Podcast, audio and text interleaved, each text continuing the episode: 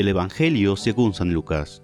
En aquel tiempo, Jesús dijo a sus discípulos, Supongan que alguno de ustedes tiene un amigo que viene a medianoche a decirle, Préstame por favor tres panes, pues un amigo mío ha venido de viaje y no tengo nada que ofrecerle. Pero él le responde desde adentro, No me molestes, no puedo levantarme a dártelos, porque la puerta ya está cerrada y mis hijos y yo estamos acostados. Si el otro sigue tocando, yo les aseguro que aunque no se levante a dárselos por ser su amigo, sin embargo, por su molesta insistencia, sí se levantará y le dará cuanto necesite. Así también le digo a ustedes, pidan y se les dará, busquen y encontrarán, toquen y se les abrirá, porque quien pide recibe, quien busca encuentra, y al que toca se le abre. ¿Habrá entre ustedes algún padre que cuando su hijo le pida pescado le dé una víbora? O cuando le pida huevo le dé un alacrán? Pues si ustedes que son malos saben dar cosas buenas a sus hijos, cuanto más el Padre Celestial les dará el Espíritu Santo a quienes se lo pidan. Palabra del Señor.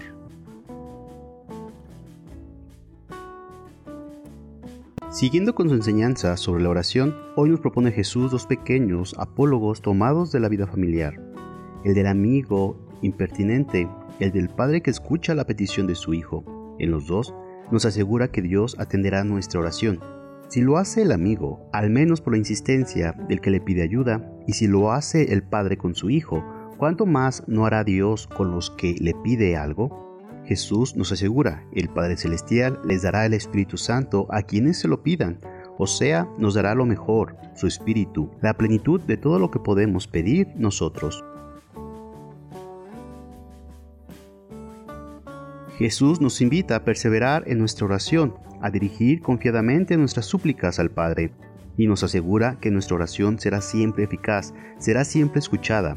La eficacia consiste en que Dios siempre escucha, que no se hace el sordo ante nuestra oración, porque todo lo bueno que podemos pedir ya lo está pensando antes Él, pero todo lo bueno que podemos pedir ya lo está pensando antes Él, que quiere nuestro bien más que nosotros mismos. Cuando le pedimos a Dios que nos ayude, manifestando así nuestra debilidad y nuestra confianza de hijos, nos ponemos en sintonía con sus deseos, que son previos a los nuestros. Lucas tiene una variante expresiva. Dios nos concederá su Espíritu Santo, nos concederá el bien pleno, que Él nos prepara, no necesariamente el que nosotros pedimos, que suele ser muy parcial. No sabemos cómo cumplirá Dios nuestras peticiones, lo que sí sabemos nos los asegura Jesús es que nos escucha como un padre a sus hijos.